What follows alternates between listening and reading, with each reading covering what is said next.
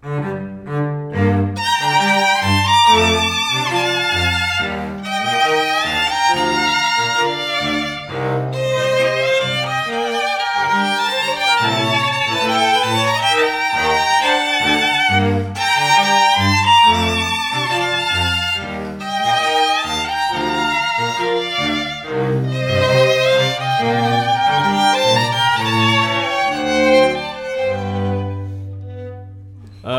迎收听学音乐的坏孩子，我是 Henry。那今天呢，我们邀请到四位的弦乐演奏家来到现场。那刚刚大家就是稍微听，让大家偷听一下他们排练的这个过程、工作的过程。我觉得是一个很应该蛮少有经验，观众有经验，就是坐在弦乐四重奏旁边听大家排练，然后这个工作的状态，我就觉得蛮好玩的。那我想我们还是先请大家先自我介绍一下，好不好？大家好，我是第一小提琴陈。我是第二小提琴子子，我是中提琴敏，我是大提琴小珍。那除了今天的四位弦乐演奏家呢，跟我们一起录音的还有大家非常非常喜欢的我们的制作人老师，还好啦，喜欢吗？应该蛮喜欢的吧？大家回应都蛮好的。啊，制作人。然后这一集我们是特别企划，对不对，就是因为上一集停更，对好多那个朋友，就是我们的朋友，周遭敲碗。的朋友，对。说我怎么没跟？对对。对，为什么都不在我们 FB 留言，然后都要私下私讯我们说，你知道，我就是礼拜一上班的时候突然发觉，哈，停更，害我超失，非常失落，这样突然上班不知道怎么办。对，所以我们这一集呢，就是超级气划，就是等于是弦乐的迷思加上听不懂系列。没错，就是我们把两个系列全部一起塞在同一集给大家，这样子。而且是我们第一次现场有对，音现场乐家演，奏，然后现场做我这些音乐给大家。年轻音乐家这样子。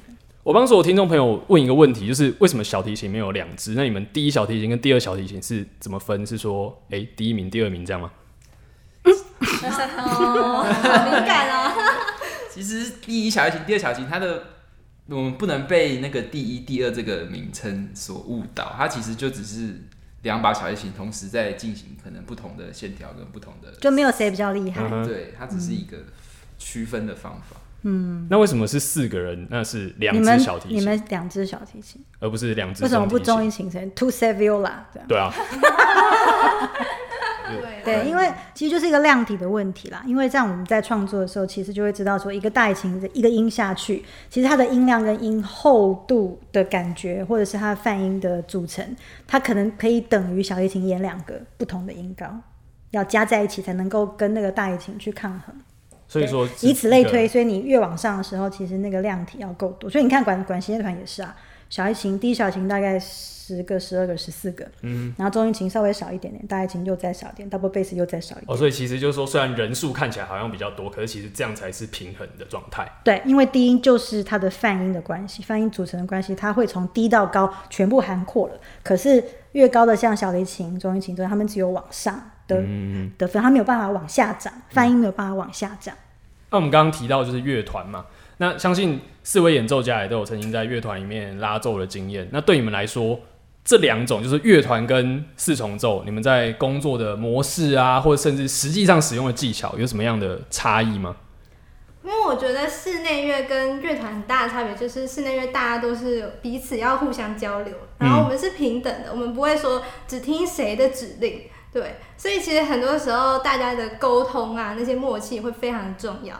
然后在台上的时候，我们很多时候就是要去感受对方的那个当下那个就 moment。室内乐每个人都是拉不同的东西，对每个就是人都是那那个声部只有你一个人，对。对。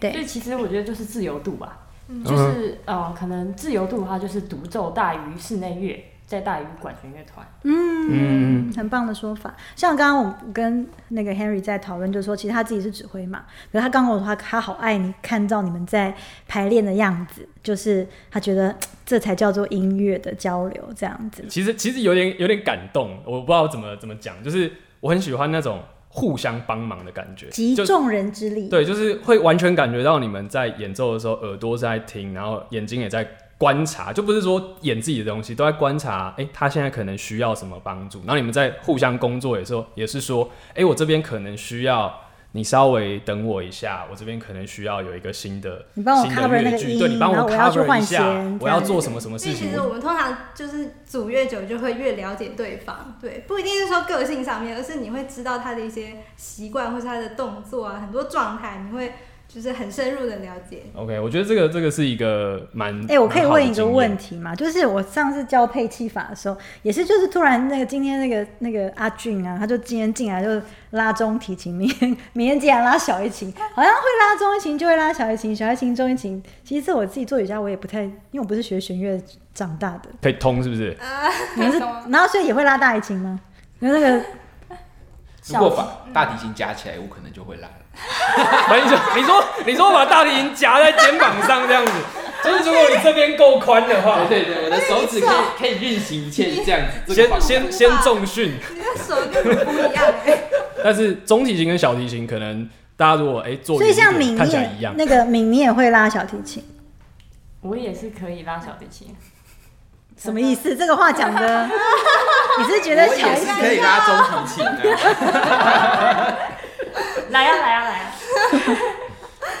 其实中提琴、小提琴虽然说可能拉的方向、按的方式不会差太多，可是遇到细节就差很多。像是中提琴需要更多的共鸣去让它的声音真的出来，小提琴相较之下就不太没有那么可是小提琴相较之下会比较需要很多细腻的对一，些对处理，因为小提琴的反应很快，所以对哎、可是跟跟你那个敏跟你刚刚在吃饭的时候讲的不太一样。你刚刚说你拉完中提琴再去碰一下，你就觉得说这根本就是个玩具嘛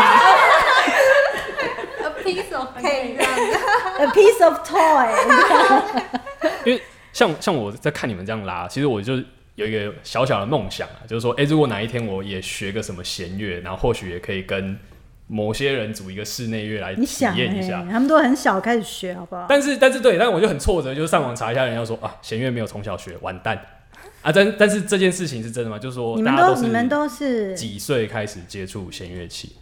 小二、小三的时候，哇我也差不多。六七岁，岁，七岁，五六岁吧，哇我比较早一一点对点。，早一点。点，哇，所以说我我有一个听过一个说法，就是说弦乐耳朵都最好，然后音都最准。因为因为像大家如果认识吉他的话，吉他有一个一个格子嘛，那弦乐其实大家会如果大家有看过的话，上面是没有任何的记号，没有告诉你说。对，没有告诉你说这个地方是收，按下去是收。那你们那个怎么样怎么样去找到那个音？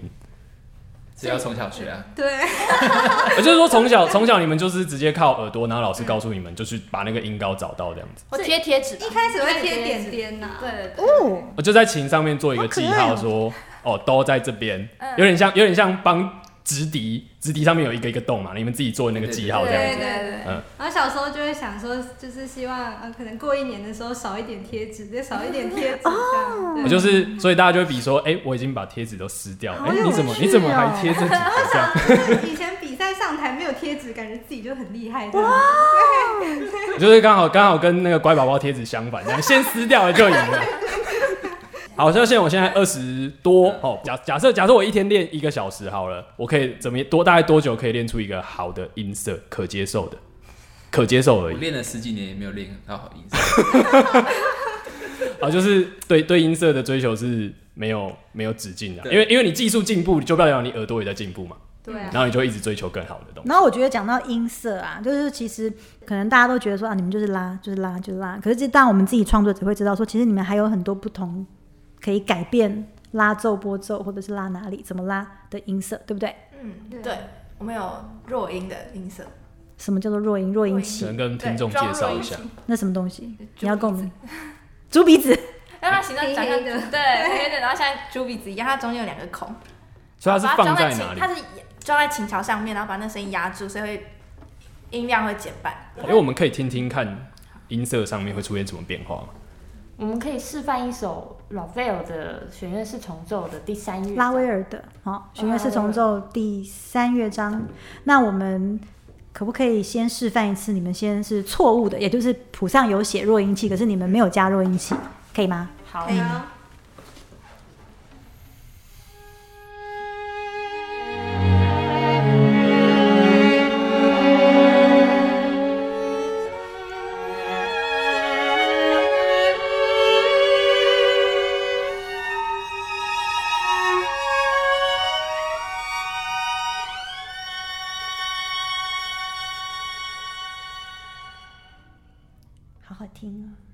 好，那加入一起。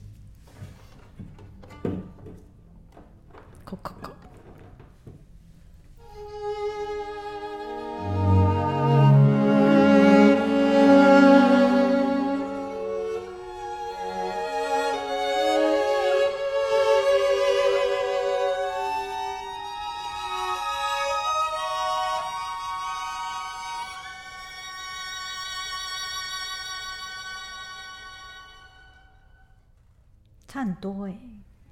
就是我们就很像那个感冒鼻塞的感觉。哎、对，就是就是就是加上去之后会有一二胡种的声音耶，变变像像像什么？你说二胡，有种朦胧二胡？哦，对，有一种有一种变暗盖盖盖着的感觉。对对，因为像像我们在 EP 四嘛，EP 四我们有讲到就是声音乐的画面这件事情，但我不知道听众朋友有没有跟我一样的感受，就是装上弱音器之后，瞬间有一种喷干冰。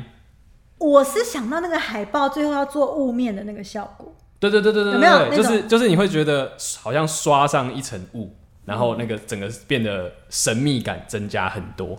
对，对啊，所以很适合在印象乐派的曲目，就是像是比如说德布西啊、拉威尔，他们很喜欢使用这样的一种音色，会觉得比较或是其实有些浪漫乐派，他们要呈现那种远处远对对处的对对对声音的时候，他们也会这样。刚刚那个第一个印象也是，哎、觉得声音突然变远，好像从远方比较神秘的地方这样过来的这种效果。嗯，对那好像还有拨奏，对不对？也差很多。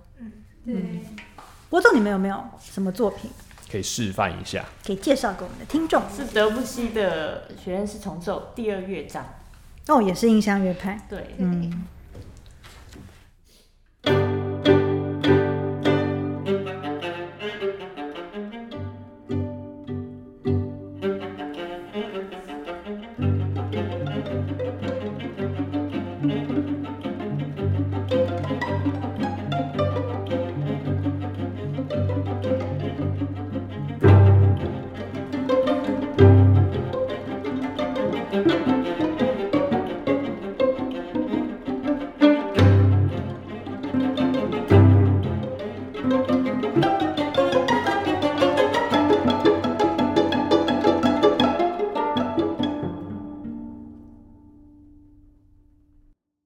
我们大家如果想到拨奏，就是可能会觉得啊，就是弹。可是其实拨奏，就刚整个一整个乐段都是拨奏，可是还是有很多音色上面的变化。虽然都是拨，它还是有力度，它还是有声音的深浅。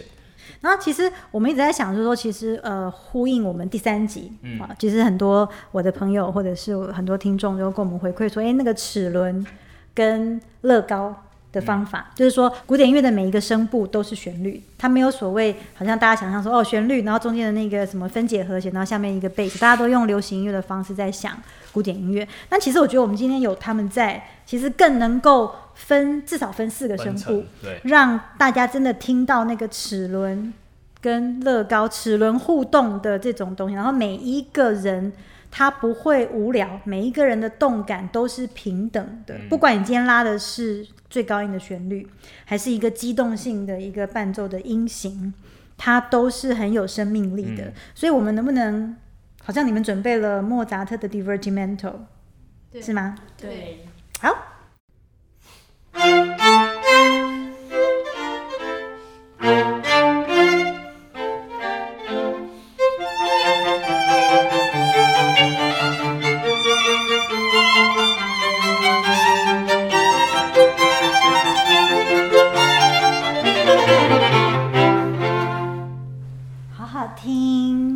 听，过我们 EP 三的朋友，应该至少可以听出，就是刚刚有好几还记得制作人讲说是要听上面、中间、下面，对不对？没有刚刚听清楚的，请倒带二十秒。啊，不然 不然不然我们不然我们来帮听众做一件事情，就是我们现在刻意的把上面哦第一小提琴的好，我们把大家熟熟知的上面的旋律，对旋律，你不要拉旋律，我们来做一个那个实实验的对照，这样。我们现在就是我们只有上次好像是跟水晶音乐做，对对？对对对，我们现在就是下面三个声部，我们来拉一下一样的地方。琴不要拉，对。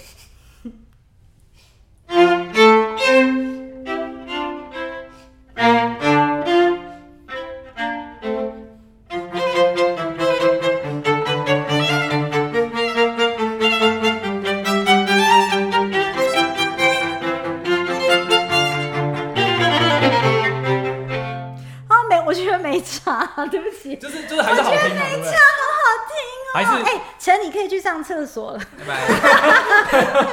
对，我觉得，我觉得我们呼应一下刚刚讲的，就是第一小提琴、第二小提琴没有没有阶级差异。你大家刚刚应该有听到，刚刚大家听到的最高音就是我们第二小提琴所拉的那个那个线条，其实还是挺忙碌的嘛。就就是有很多，就是我们上次讲的，就是古典音乐美，就是美在它每一个人都是有机的，自己有机，对它它的有机又会去带动另外一个有机，就像齿轮，他们就像四个齿轮，一直不不断的互相带动。对吧、或者我们之前讲过，就是那种提拉米苏嘛，我们上面的那一层拿掉之后，中间奶酪还是好吃，下面的饼干底还是很赞，就是每一层都是好的。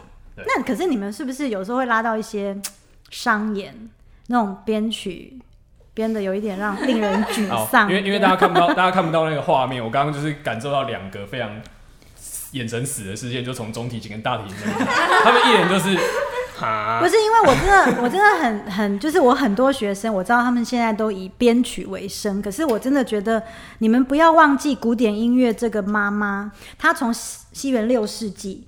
好，中世纪可能八世纪就开始了，这个妈妈就开始了，然后你们开始有流行音乐、有爵士音乐，开始吸取这些这些对一些养分，然后拉出去成为另外一个风格或是一种一种 style 这样子。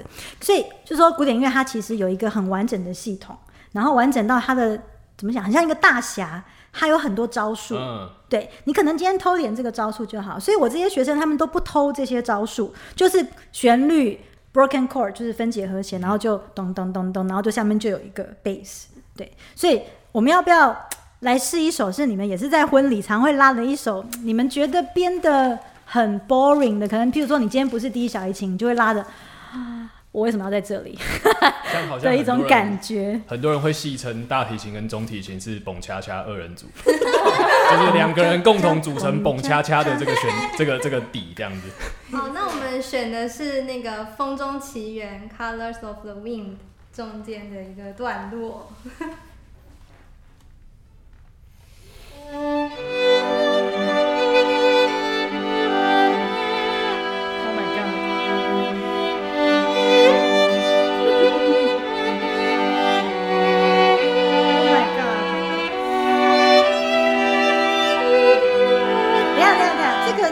编曲家是不晓得有低音这件事吗？好，没关系。就 都挤在一起这样，蛮糊的。我的低音弦完全没用到，所以所以你就这一首上台，你就先拆两条再上去，反正用不到。完全用不到。他这个小提琴也没有高音啊。对，小姐没有高音，大家全部挤在五线谱中那间的位置。一一一把琴杆就可以拉，四个人全部拉你就到。自己，你说我我抠了四个人来，就其实只要中提琴自己拉就好。好。都可以拉。对对啊，然后你们在拉到这种编曲的时候，一定应该常常的更多那种商演都要逼强迫作曲家去编台湾民谣，然后我这些学生就要去编台湾民谣，然后就会，嗯，你们拉过的这种感觉是什么？就是心里很不是滋味，但要假装一切都很美好。你好会讲话哦、就是就是为什么要抠大提琴？反正就是上上面的人在拉旋律，你们就唱哦，现在在上甜点了。或或者在心里想说，我学这么多，为什么要只拉二分音符跟全音符我？想哇，新娘换了第三套衣服，然后然后或者是说，求精，想说二分音符可以再好一点，再好一点。哇，你们好好心哦成哦。为成为二分音符大师，然后大家都没有看到画面，现在画面都很好笑。现在大家已经呈现一个就是哈，放空的状态。为什么今天要在这里？对，然后他不晓得弦乐还有我们古典乐还有 articulation，我们还有就是你知道那个对，我们刚刚介绍了这么多演奏嘛，我们可以放 mute，我们可以用 pitch，没有就是对上下弓的声音也不一样，圆滑奏、跳音、tenuto 这些东西，表情这些东西，每一个音都有表情，对不对？所以像我今天就早上又睡不着，又想写歌，又想写曲子，随手写了一首，随手写了一首。有啦，稍微想了一下，因为他们你们自己 Harry 自己就跟我说《鬼灭》这样，我想说什么是《鬼灭》啊，《鬼灭之刃》鬼灭之刃，对，对，你们现在最夯的这个曲子，然后说好好听一下，说 靠天哪，我这两天都要听这个曲子，想说我要怎么样把它编成弦乐四重奏，其实还蛮困难的。而且还要是符合制作人的等级的，你知道吗？对，好，想到几天之后，我就觉得说，其实就得让我想通一件事情，就是说，其实任何的改编哈，如果你没有把它的精气神留下来的话，那那个改编是没有什么用的。如果你今天就知道你只是在去把那个音高听写下来，然后把那个节奏听写下来的话，你已经在承认你在做一件比较少的事情，比较 low 的事情，嗯比原版 low 的事情。那为什么要去做这件事情，对不对？那所以就会变成是说，我在想很久说，哎、好，那我听了几次，我们是不是只能放两秒钟？刚刚那个不然会被挤生哥会生哥警告我版权的问题，这样子，我们就放两秒钟。好，就这样了，两秒钟了，就这样。OK，好，所以呢，但是最近听了，然后说啊，我要怎么样把那个摇滚，然后那种大家可以回去听嘛，就是大家都知道《鬼灭》的那个主题曲，然后这个摇滚的感觉，这个精气神可以留下来，但是用一个学院四重奏来表达。嗯，那我就选择了肖斯塔高维奇，我自己很爱的二十世纪初的感俄国作曲家，Yes，就是他的东西其实是可以，你知道，对，很刺，然后有时候可以就直接插到你的心里面，嗯那样那样子的一种冷冷的，冷酷、冷冽，对。然后呢，把这样子的精气神去凌驾在那个那个、那个弦乐身上。所以，我们我们要不要慢慢来？就是我们呃，让大家可以感受到制作人创作的过程，像刚哒哒哒哒哩哒哒哩哒哒这样子的旋律呢。我想说，好，那如果今天成麻烦你就拉单音就好了，拉发哩哒哒哩咚。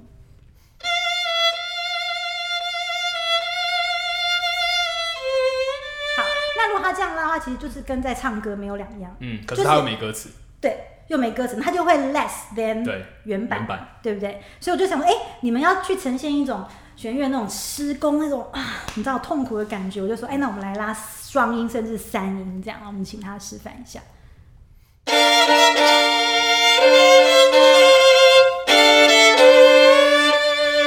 有没有？就会有一种那个整个感觉完全不一样。有没有那个整个张力就来了，对对不对？然后接下去我就让那个其他三位就把那个原来的那种摇滚的感觉，可是我不是去听写它的节奏，嗯我是把它的那种动感表达下来。所以也许呃，先第一小节琴不要，第二小节琴、中音琴、大提琴，我们从第四小节开始。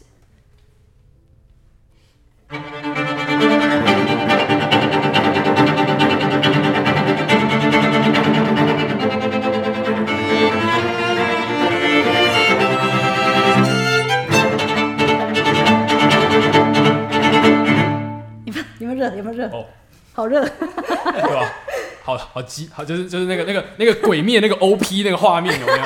他不是他不是那个第几集那个什么什么有火吗？他不是学什么颜什么什么呼吸什么的？对对对对对对。然后然后有火。好，我忍了，然后我想说啊，没关系，我要想想办法用这种方式去表达出来。那我们现在拉完整的给大家听看看。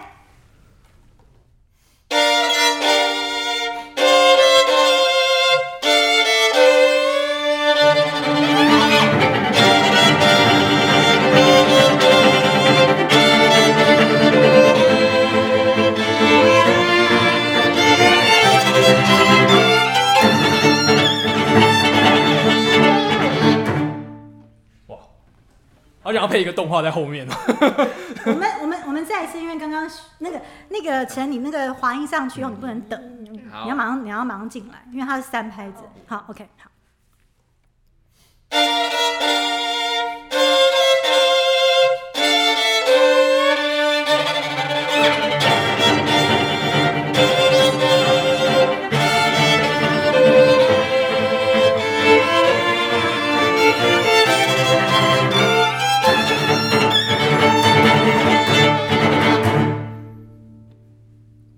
日本动画那种热血感。有没有想听下去？很连我自己都很想编下去。麻烦麻烦，大家可以帮我们集资，大家可以帮我们集资，让我们去买版权，然后我们就可以把这首编完，然后我们就可以出谱，大家就可以拉前面四重奏。但这个婚礼拉有点怪啊，但是可以自己在家，这就是要表演的，对这很是超酷这，很这超酷，这可以 anchor piece。对啊，就这是大家如果想听完，好不好？我们真的就是，我们之后请大家集资帮我们买版权，我们就可以把它编完，这样子。就是就是那个那个，有没有精气神？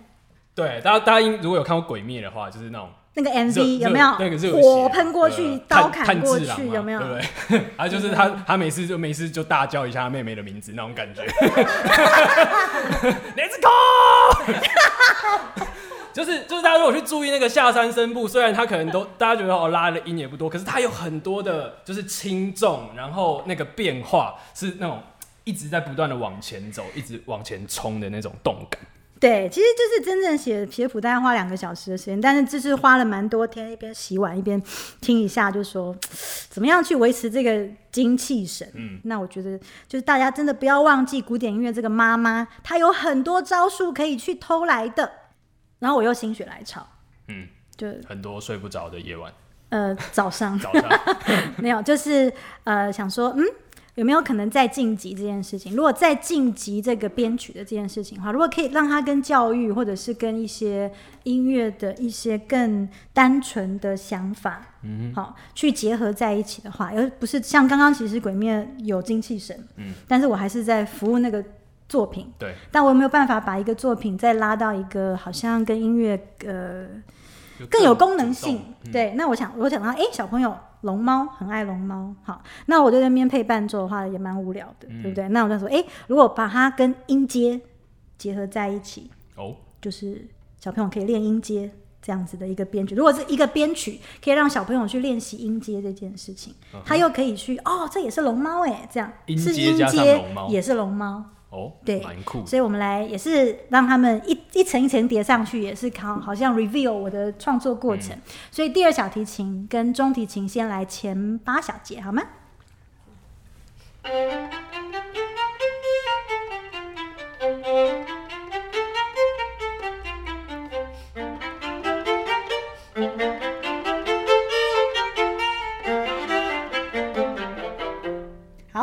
就会大家都听到音阶嘛，对不对？那我现在邀请我们的陈的高音的旋旋律，龙猫的旋律跟音阶玩在一起。很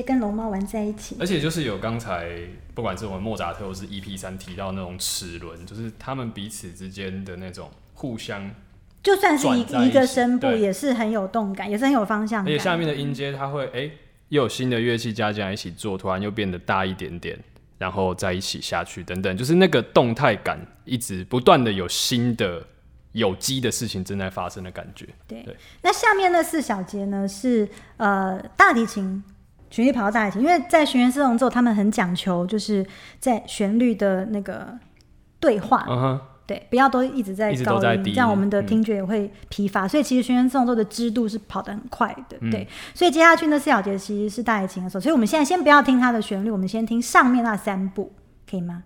那小提琴多一个 pick up，从第九小节。好，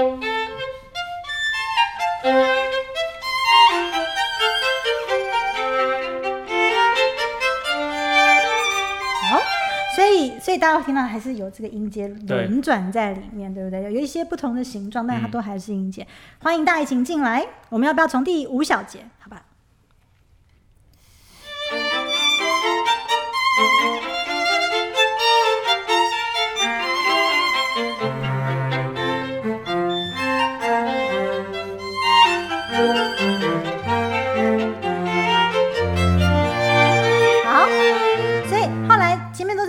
跳音的音阶，那我后来就变成是玩那个呃呃呃呃呃 legato 的音阶，嗯然后快一倍的速度。嗯刚刚是八分音符，现在变十六分音符，然后最后他们会有一个用刚刚的拨奏结束，也是音阶，可以请大提琴带领吗？从那个第四拍。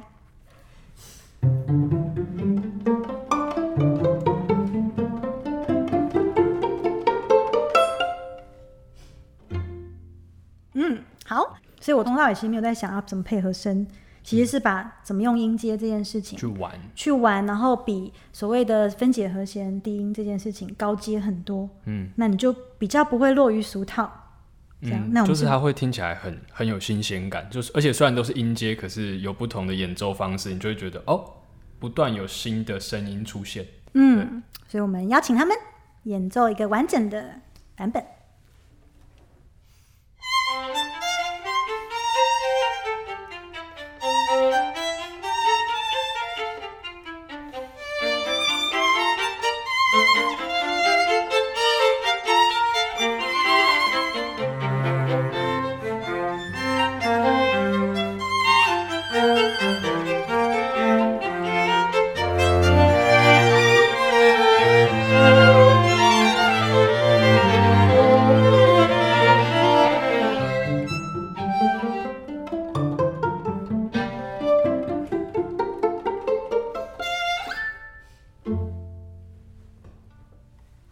就整首这样听起来，还是有抓到那个龙猫的精气神啊，就很 playful，就是哦，就是很很很像很像那种那个龙猫在跟那两个那个女小妹妹玩，听起来很奇怪，但就是他在跟两个小妹妹玩这样子的那种。对 趣味性其实，其实就会变成是说，真的很他们呃，就是就算是是个商演，是个编曲，你你如果就把它想成是一个比较 less 的东西的话，那就算是娱乐，也可以是升级的。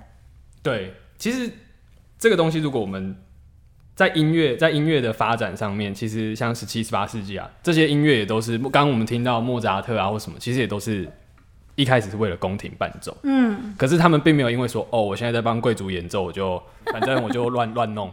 对，就是他还是他还是有想要怎么讲突破，想要追求一些艺术性的部分。就是他从宫廷伴奏，可是他却是最后升华成一个音乐的艺术形式，这样子。就是打电动都已经走到不知道什么开放世界这些这么炫炮的东西，然后可以选择那个对啊，然后 Netflix 有那个互动式影集嘛，我可以自己决定那个结局是长什么样子。有对，就是就算是娱乐，其实我们都可以在想说，哎、是不是有再往前一步的可能性？我觉得不管是不管是付钱的那一方跟收钱的那一方，我们都要有这样的一个共识啦，就是我们都在往前走一点点，我们可以让这些东西变得更好。让我们大家就是跟我们学音乐的坏孩子一样，就是呃提升社会的听觉美感教育。的对听觉的这种品味跟品质这样子。嗯，对。